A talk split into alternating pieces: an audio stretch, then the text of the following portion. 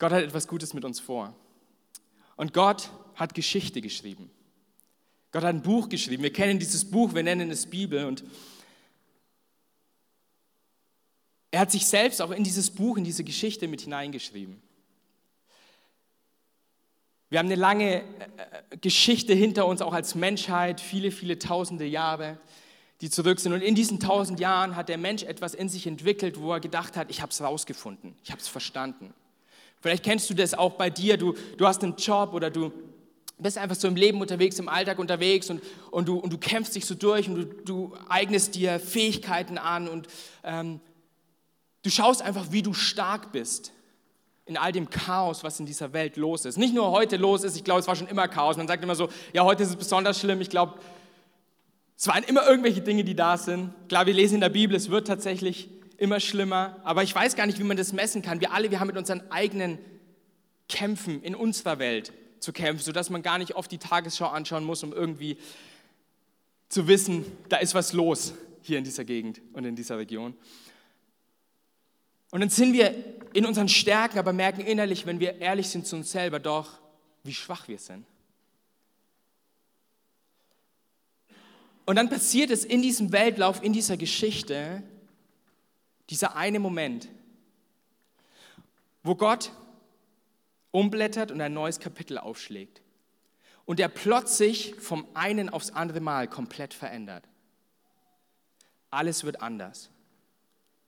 Und davon lesen wir in der Stelle, die wir gemeinsam mal anschauen wollen, in, im Philipperbrief, den uns Paulus geschrieben hat. Und da wollen wir gemeinsam mal lesen, ab ähm, Vers 6 in Kapitel 2. Er, der Gott in allem gleich war und auf einer Stufe mit ihm stand, nutzte seine Macht nicht zu seinem eigenen Vorteil aus. Im Gegenteil, er verzichtete auf alle seine Vorrechte und stellte sich auf dieselbe Stufe wie ein Diener. Er wurde einer von uns. Fleisch und Blut, so wie du und ich. Ein Mensch wie andere Menschen. Mach gerne weiter. Aber er erniedrigte sich noch mehr. Im Gehorsam gegenüber Gott nahm er sogar den Tod auf sich. Er starb am Kreuz wie ein Verbrecher. Deshalb hat Gott ihn auch so unvergleichlich hoch erhöht und hat ihm als Ehrentitel den Namen gegeben, der bedeutsamer ist als jeder andere Name. Ich glaube, eine kommt noch. Und weil Jesus diesen Namen trägt, werden sich einmal alle vor ihm auf die Knie werfen. Alle, die im Himmel, auf der Erde und unter der Erde sind. Und alle werden anerkennen, dass Jesus Christus der Herr ist und werden damit Gott, dem Vater, die Ehre geben. Da haben wir nun Gott, der Mensch wird. Der König selbst, der auf seinem Thron sitzt und eigentlich dazu berufen ist, zu herrschen mit eisernem Stab, macht sich klein wie ein Verbrecher, haben wir gelesen. Er wird Mensch, er wird Sklave, er wird ein Diener aller, sagt uns Gottes Wort an dieser Stelle. Und an der Stelle, Manu, magst du mir mal ganz kurz helfen? An der Stelle brauche ich mal kurz dieses Flipchart hier. Weil mir eine Sache so bewusst geworden ist, das war um Ostern rum, habe ich mich logischerweise mit dem Kreuz beschäftigt. Es ist gut, sich an Ostern unter anderem mit dem Kreuz zu beschäftigen. Aber da ist mir eine Sache aufgefallen. Ich habe mir das Kreuz angeschaut und vielleicht hast du es auch schon mal wahrgenommen, es bringt so eine Eigenschaft mit sich. Ich weiß nicht, ob das von Gott so eine Intention war, das so zu machen, ähm, aber es finde ich ein schönes Symbol. Du hast das Kreuz und wenn du die Striche miteinander verbindest, dann wird das Ganze ein Pfeil. Und bis zu diesem Punkt in der Menschheitsgeschichte, wir haben diese Linie, hier hat Gott die Welt geschaffen und es war wunderbar und es war alles perfekt und es war großartig bis zu dem Zeitpunkt, wo der Mensch kam. Immer wenn Menschen dazukommen, wird es chaotisch. Ich weiß nicht, ob du das kennst. Wenn du alleine wärst auf dieser Welt, wäre es wahrscheinlich ganz schön und dann kommen die anderen dazu und dann ist irgendwie, wäre doch nur jeder wie ich, oder? dann wäre es schön. Und dann kam der Mensch und dann ähm, hat sich Gott versucht, immer mehr zu offenbaren, aber auf und ab, immer wieder, immer wieder. Und dann kommt dieser Moment, wo Gott auf die Erde kommt. Bis zu diesem Zeitpunkt hat der Pfeil nach unten gezeigt. Bis zu diesem Zeitpunkt ging es darum, was der Mensch leistet, was der Mensch zu geben hat. Wir schauen uns das gleich noch genauer an, weil das ist nicht nur heute noch so, das war auch damals schon so und es wird immer so sein, wenn wir ohne das Kreuz leben, wenn wir ohne Gott leben, es wird immer um den Menschen gehen. Es wird immer ein Pfeil sein, der auf dich zeigt, der auf dich drückt, der dir den Druck gibt. Du musst leisten, du musst vollbringen, du musst machen. Wenn du nicht ablieferst, es wird keiner machen. Du musst dich um deine Familie kümmern, du musst arbeiten, um das Geld zu verdienen, werden die Preise explodieren und gleichzeitig hat man dieses schlechte Gewissen, weil bei uns sind es ja nur die Preise, woanders sterben die. Und dann ist dieses ganze, ist dieses ganze drumherum und dieser Pfeil, er deutet auf dich. Und dann kommt Jesus. Und Teil der guten Nachricht, die ich euch heute geben möchte, ist, Gott wurde Mensch. Und auf einmal wurde alles auf den Kopf gestellt. Auf einmal hat sich alles verändert. Der Pfeil, der nach unten zeigt, wird auf einmal ein Pfeil, der nach oben zeigt. Ein Pfeil, der sagt, es geht nicht um dich. Es ging noch nie um dich. Nicht, weil er es gebraucht hat. Wenn wir glauben, Gott braucht unsere Liebe, dann haben wir was nicht ganz verstanden, weil Gott ist in sich Liebe. Er ist die Dreieinigkeit, er ist der dreieine Gott. Es ist was Kompliziertes, wo nicht so wirklich in unseren Kopf reingeht, aber man kann sich vielleicht irgendwie so zusammenfassen. Das sind auf jeden Fall diese drei Personen und die sind doch eins und die sind in sich vollkommen und in sich perfekt und da braucht es nichts. Jesus musste nicht kommen. Er wollte kommen. Das Müssen, das wir in der Bibel lesen, das ist ein Müssen aus seiner Liebe heraus zu seinen Geschöpfen, wo er sich entschieden hat, diese Geschöpfe, dich zu schaffen, dich ganz persönlich. Ich rede nicht von vor 2000 Jahren oder von Menschen, die irgendwo da draußen rumlaufen, ich rede von dir. Diese Nachricht, von der wir lesen, dieses Evangelium, wie es die Bibel schreibt, die gute Nachricht, sie redet von dir, es geht um dich. Gott ist gekommen und hat den Pfeil in deinem Leben umgedreht und hat gesagt, er deutet nicht mehr auf dich, sondern du darfst auf Jesus deuten. Und darfst sagen, Gott, alles, alles für dich in meinem Leben. Das ist eine gute Nachricht, die Gott dir heute zusprechen möchte. Und du darfst verstehen, dass du gefunden wurdest, bevor du überhaupt wusstest, dass du verloren warst. Vielleicht schwimmst du manchmal in deinem Alltag rum und in deinem Leben rum und du fragst dich, wie es weiter werden soll. Und Jesus hat schon längst vor 2000 Jahren den Rettungsring ausgeworfen und hat gesagt, ich bin da für dich. Und da dürfen wir einen Fehler nicht machen, das löst nicht alle unsere Probleme. Das nimmt nicht das Chaos und das Leid von dieser Erde weg. Aber es nimmt den Druck von dir. Gott wurde Mensch. 180 Grad, alles verändert sich. Nichts ist mehr wie davor. Und Gott schreibt seine Geschichte weiter. Um das Kreuz rumzudrehen, um den Pfeil nach oben zu schaffen, um Gott zu begegnen, müssen wir etwas tun. Ich meine, wenn man ehrlich ist, das Alte Testament, die Tora, die, die Schriften, die die Menschen damals hatten, sie implizieren das Ganze, obwohl Gott schon versucht hat, auch da reinzugeben, wie groß seine Gnade ist, Gnade über Gnade, Dinge, die wir nicht verstehen können. Gott, der so heilig, der so perfekt ist, naht sich uns, die wir im Schlamm sitzen, in diesem Dreck auf dieser Erde. Etwas, was einen innerlich so zerbricht. Ich weiß nicht, ob du diesen Moment hattest und darüber will ich heute auch sprechen, von, einem, von einer Begegnung, die du mit Gott haben kannst. Und wir denken, um das zu erreichen, um diesen Moment zu kreieren, muss ich schaffen, muss ich leisten. Und wie heute, so auch damals, waren es Menschen, die durch Äußerlichkeit versucht haben, etwas zu kreieren. Damals waren es die Pharisäer, das wir uns mal ganz kurz auch durchlesen wollen zusammen. Eine Gruppe von, von Menschen, mit denen Jesus eine Begegnung hatte. Und da sagte Jesus zu ihm, es ist nicht so, ihr, äh, ist es nicht so, ihr Pharisäer reinigt die Außenseite von Bechern und Schüsseln, aber innen drin ist alles völlig verdreckt vor lauter Gier und Bosheit. Das ist im Kontext vom Geben von Almosen geschrieben, von, vom Geben für die Armen geschrieben.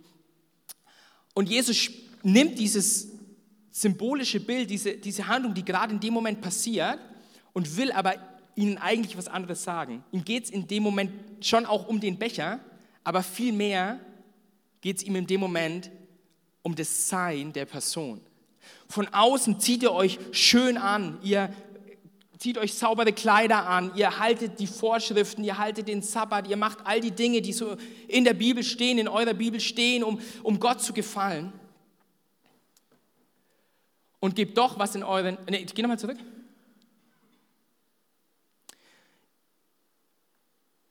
Außenseite von Becher und Schüsseln, aber innen drin ist alles völlig verdreckt vor lauter Gier und Bosheit. Ihr habt ja überhaupt keine Ahnung.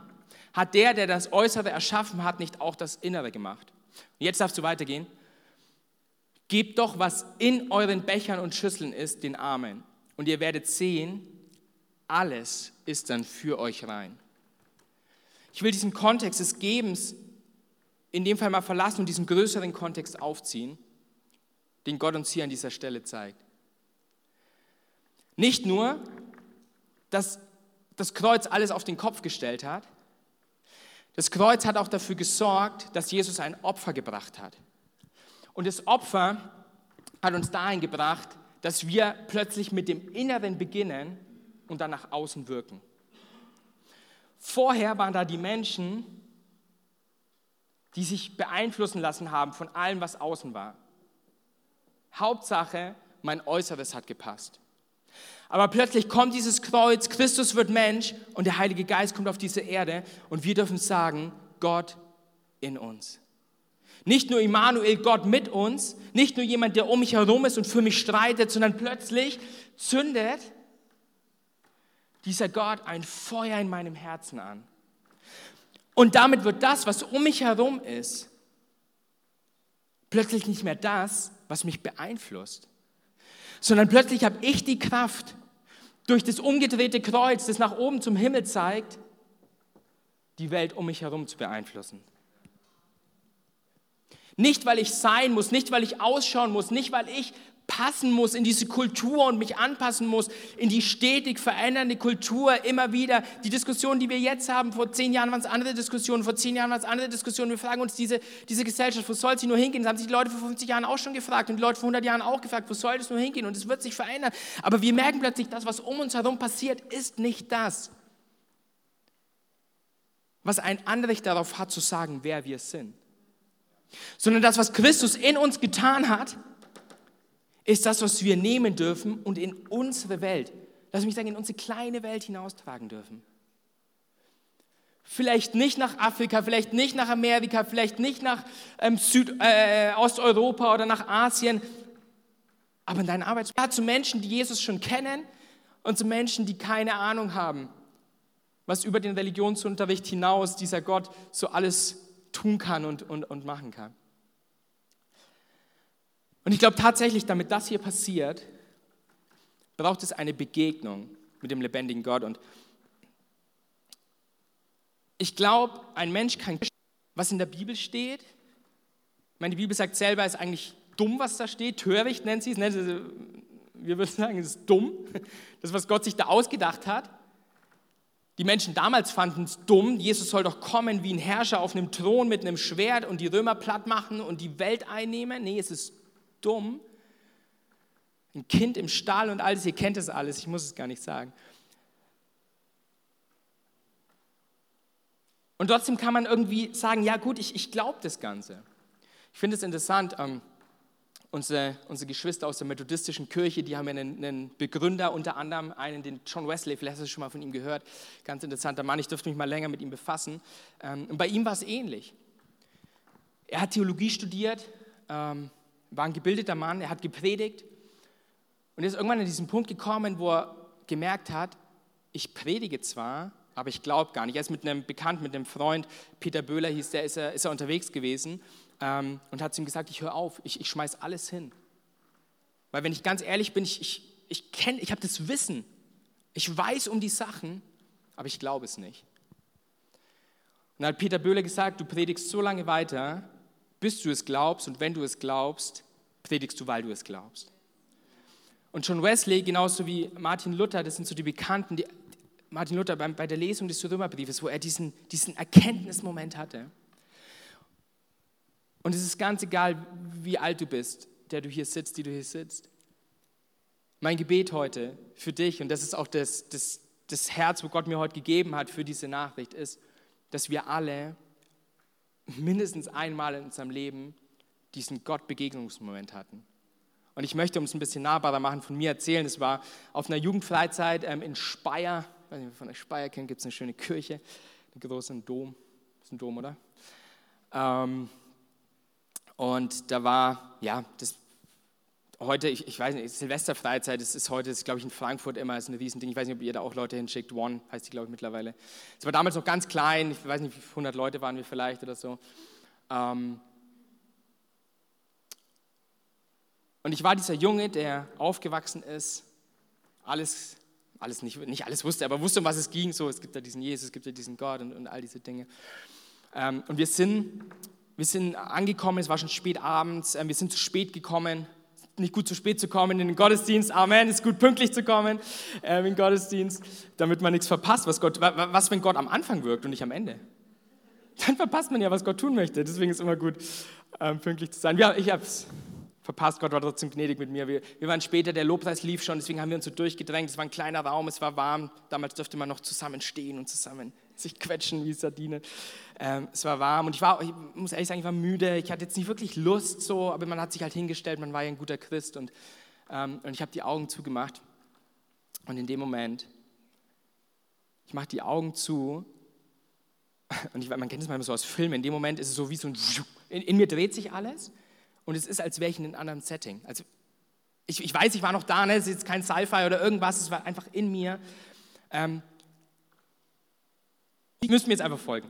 Ich gehe in mir auf meine Knie und in dem Moment schleifen zwei Soldaten, wir wissen, es Jesus, ne? es war ein Mann, ich, ich weiß, es ist Jesus, schleifen ihn so unter den Armen packend hinter sich her durch den Dreck.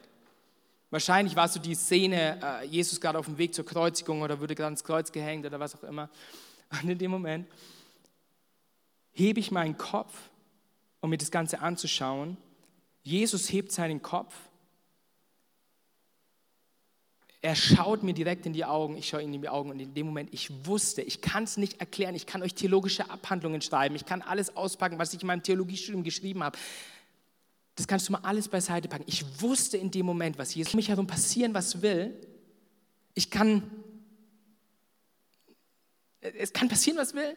Ich weiß, was Jesus getan hat. Es schützt uns nicht davor, uns vor Jesus zu entfernen. Das wollte ich noch ergänzen. Es schützt uns nicht zu, zu dieser Erkenntnis, aber es, du, du, kannst mir mit Wissenschaft kommen, mit, mit ähm, Büchern kommen, mit logischen Erklärungen kommen, mit, keine Ahnung, mit deinen Erfahrungen kommen diesen Moment, den Gott mir dort geschenkt hat. Es hat in mir was ausgelöst, es hat in mir ein Feuer geweckt, wo ich weiß, was Christus getan hat. Und wir werden später eine Gebetszeit haben, wir werden auch eine längere Lobpreiszeit noch gehen. Lobpreis das ist, was wir nennen, wenn wir Gott unser Lob geben, wenn wir ihn anbeten, wenn wir ihm sagen, es geht nicht um mich, es geht um dich, Jesus, wenn wir innerlich loslassen, unsere Hände ihm entgegenstrecken und sagen, Gott, du bist alles für mich, dir sei alle Ehre. Und wir haben diese Zeit und in dieser Zeit, vielleicht schon jetzt, vielleicht auch dann dort, vielleicht auch danach, vielleicht heute Abend, wenn du alleine sein kannst, wenn die Kids schlafen, irgendwann um 11 Uhr, und du auf deine Knie gehen kannst. Ich weiß nicht, wann dieser Moment für dich kommen wird, aber ich, ich bete so und wir werden gleich zusammen beten, dass wenn du diesen Moment noch nicht hattest für dich, diesen Gewissheitsmoment, und es muss nicht so ausschauen wie bei mir, es muss nicht so ausschauen wie bei John Wesley oder, oder Luther, es ist ein Moment, den Gott für dich vorbereitet hat, wo er dir sagen möchte, wer du bist, dir diese Identität geben möchte und dieses Feuer in dir anzünden möchte.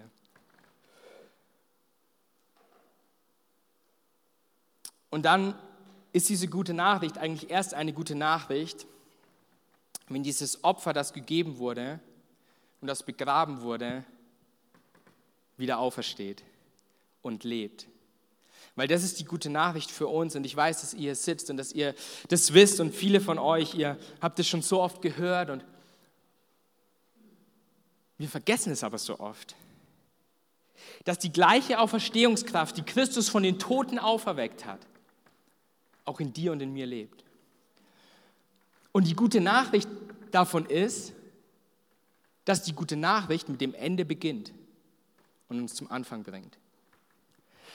Weil wisst ihr, was das bedeutet, was Jesus getan hat? Das Logische wäre, wie malt man das Ende der Welt? Ich habe keine Ahnung. Okay, das Logische wäre, wir kämpfen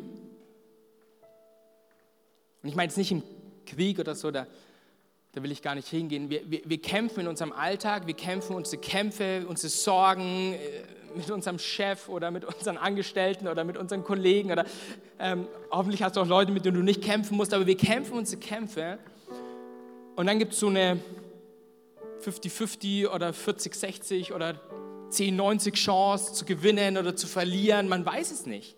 Man geht in einen Kampf rein, in der Hoffnung zu gewinnen, aber man weiß nicht, wie der Kampf enden wird. Aber die gute Nachricht wäre keine gute Nachricht, wenn wir nicht wissen würden, wie das Ende ausschaut. Gott schreibt. Weißt du, dass du die Bibel vom Ende her lesen musst? Ich, ich, bin, ich kann es gar nicht. Ich will die Spannung, ich will den, den Aufbau von dem Film haben und von dem Buch haben. Aber die gute Nachricht ist, Gott nimmt das, was am Ende passiert, nach vorne und sagt dir, wie es ausgehen wird. Das heißt, in jedem Kampf, in jede Diskussion, in jede Schwierigkeit, in jedes Hoffen, dass deine Mama, dein Kind, dein Arbeitskollege, für den du schon so lange betest, für den du seit Jahren auf die Knie gehst, deine Mama, die vielleicht schon schwach ist, wo du nicht mehr weißt, ob sie überhaupt noch versteht, was du zu ihr sagst und du, und du kämpfst diese Kämpfe. Und du darfst eine Sache wissen, du kämpfst in der Gewissheit, dass Christus bereits gewonnen hat. Du kämpfst in der Gewissheit, dass es am Ende nicht auf dich ankommt, sondern auf den Sieg, den Jesus bereits am Kreuz davongetragen hat.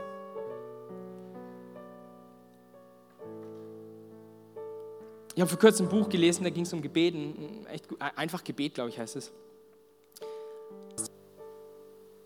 Schreibt davon, wie wichtig es ist, dass wir verstehen müssen, dass Gott in uns wohnt. Genau das, was ich versucht habe, hier, hier aufzumalen. Er schreibt von dieser Wahrnehmung, die wir wieder neu lernen müssen. Und ich bin ganz bewusst heute mit diesen Basics zu euch gekommen. Ich weiß, dass ähm, euer Pastor Manu hier ähm, die, die Basics legt und, und auf einem starken Fundament steht, von dem, was das Evangelium angeht und von dem, was die Lehre in der Bibel angeht. Aber immer wieder und gerade so zum Ende der Sommerzeit, wenn wir so aus diesem Sommerloch wieder rauskommen, ist es wichtig, immer wieder so Momente im Jahr zu haben, wo wir uns daran erinnern, um was geht es eigentlich, wer bin ich eigentlich und wo stehe ich eigentlich. Und da habe ich von dieser inneren Wahrnehmung gelesen, wo er so von Übungen geschrieben hat, dass man mal in den Wald gehen soll und mal alleine sein soll, die Tür mal zumachen soll und einfach mal in sich hören soll. Weil ich glaube, wir haben verlernt, diese Stimme zu hören. Und ich kenne das aus meinem eigenen Leben. Du bereitest, du bereitest Predigten vor, du bereitest Gottesdienste vor, all diese guten Sachen, die die Pharisäer auch kannten. Man macht all diese Dinge, aber vergisst doch Gott dabei. Und dieses in sich hineinhören und zu sagen, Heiliger Geist, wo bist du? Ich weiß, du bist da. Ich weiß, ich habe dieses, dieses Siegel bekommen, von dem wir mal kurz lesen wollen. Ich habe extra zwei Stellen. Paulus hat es wiederholt in zwei Briefen.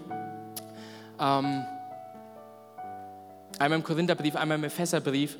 Dieses Siegel bekommen. Gott selbst ist es, der uns zusammen mit euch im Glauben an Christus, seinen Gesalbten, festigt. Er hat uns alle gesalbt und damit in seinen Dienst gestellt. Er hat uns auch sein Siegel aufgedrückt als Bestätigung dafür, dass wir jetzt sein Eigentum sind.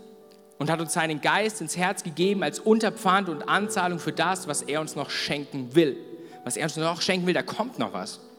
Okay, Epheser, durch Christus habt ihr nun die Wahrheit gehört, die gute Nachricht, von der wir heute gehört haben, dass Gott euch rettet. Ihr habt an Christus geglaubt und er hat euch mit dem Siegel seines Heiligen Geistes, den er vor langer Zeit zugesagt hat, als sein Eigentum bestätigt. Und dann Vers 14. Der Heilige Geist ist gewissermaßen eine Anzahlung, da kommt es wieder eine Anzahlung, ein Siegel, die Gott uns macht, der erste Teil unseres himmlischen Erbes. Gott verbirgt sich damit für die vollständige Erlösung derer, die sein Eigentum sind. Jesus hat den Sieg am Kreuz errungen und hat uns den ersten Teil unseres Erbes gegeben und darin steckt eine Hoffnung. Dort, wo du heute stehst, ist nicht das Ende. Auch wenn wir vom Ende her lesen und wissen, was kommen wird, wird das Ende noch kommen.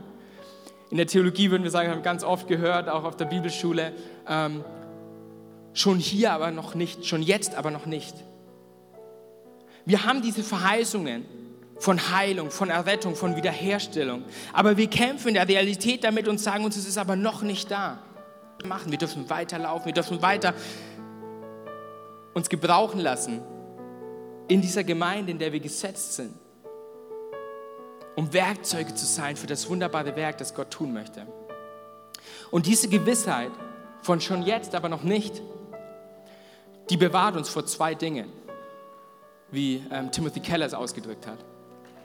Sie bewahrt uns davor, einerseits von der Kultur eingenommen zu werden, weil wir nichts haben, keinen Anker haben, wo wir uns festhalten können. Wir müssen keine Angst haben, dass das, was um uns herum passiert, dass, dass wir das auch werden, sondern wir können an dem Wort Gottes festhalten und sagen, das ist die unumstößliche himmlische Kultur, die mich ausmacht, die ich nach außen tragen möchte.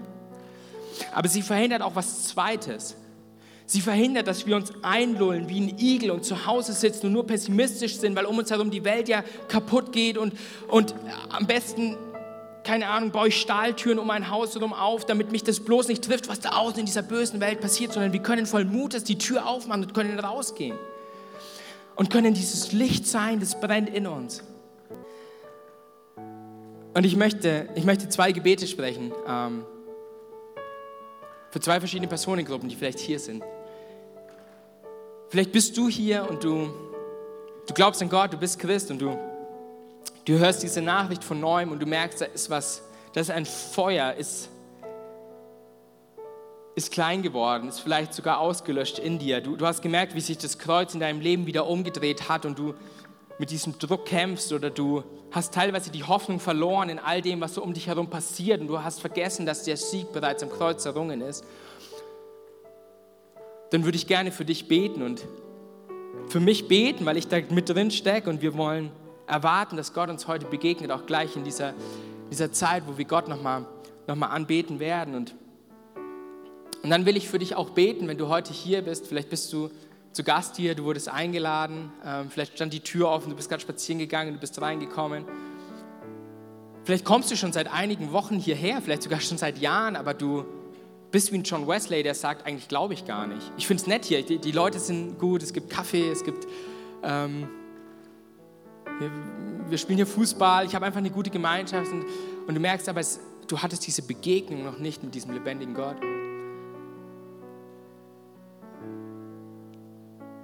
Ich will für euch beten und ähm, lasst uns mal unsere Augen zumachen und vielleicht magst du diesen mutigen Schritt tun, nicht vor Menschen, nicht vor mir, aber vor Gott und sagen, ähm, du stehst auf, wenn dich das betrifft, oder du streckst deine Arme hoch, oder in der Form, wo du merkst, vielleicht willst du sogar auf deine Knie gehen, in der Form, wo du merkst, ich will mich jetzt bereit machen, Gott zu begegnen. Dann darfst du das jetzt tun, du darfst dich in diese Position begeben. Steh euch auf, trau dich oder, oder geh auf deine Knie. Es ist niemand, der gerade dich anschaut oder denkt, was passiert da jetzt. Es ist viel wichtiger, was Gott sieht, dein bereites Herz, das du hast. Und so kommen wir Gott vor deinen Thron und wir danken dir für dein Wort, wir danken dir für die Wahrheiten deines Wortes, wir danken dir für das, was wir heute hören dürften und lernen dürften und auffrischen dürften. Aber wir wollen dir sagen, es soll kein Wissen bleiben, das in unserem Kopf ist, sondern es soll in unser Herz hinunterrutschen. Es soll Wahrheit werden. Nicht etwas, was ich lese, eine ferne Distanz hinter einer Glasscheibe, etwas, was ich in einem Museum anschauen kann, etwas, was ich aus der Vergangenheit höre, was andere erlebt haben, sondern es soll jetzt Realität werden. Und so bete ich, Heiliger Geist, dass du durch die Reihen gehst und dass du die Menschen, die jetzt eine Sehnsucht haben in ihrem Herzen, dass du sie berührst, vielleicht zum allerersten Mal ihnen zeigst, was es bedeutet, Jesus zu kennen, das Kreuz zu kennen, zu kennen, was du Christus getan hast, als du das Opfer auf dich genommen hast und all die Schuld und die Last von uns genommen hast. Aber Heiliger Geist auch zerschmettert werden soll. So wie wir gehört haben, als Jesus in den Tempel gegangen ist und aufgeräumt hat. Gott, so soll Angst jetzt zerschmettert werden. Alles, was nicht in diesen Tempel hineingehört, der wir sind. Herr, du hast gesagt, unser Leib ist ein, ein heiliger Tempel für deinen Heiligen Geist. Und so soll alles zerschmettert werden, was da nicht reingehört. Es soll hinausgetrieben werden aus uns. Gedanken der des Minderwertes, Gedanken der Spaltung, Gedanken, wo wir, wo wir meinen, wir gehören nicht dazu, wir, wir sind nicht genug. Auch dort, wo Dinge Menschen, äh, Menschen Dinge über uns ausgesprochen haben. Sei es wegen unserem Aussehen, wegen unserer Hautfarbe, wegen, wegen dem, was wir sagen, wie wir sprechen, wo wir herkommen, wegen unserem Elternhaus, wegen dem, was wir arbeiten. Gott, wir beten, dass alles zerschmettert wird. Und dass nur noch eine Wahrheit steht. Und das ist die Wahrheit, dass wir deine Kinder sind, dass wir versiegelt wurden mit deinem Heiligen Geist. Ich bete auch, dass dieses Gebet nicht nur Worte sind, nicht nur dumpfe Worte. Jesus, das beten wir in deinem Namen. Lass uns in diesem, diesem Gebet bleiben, in dieser Haltung bleiben.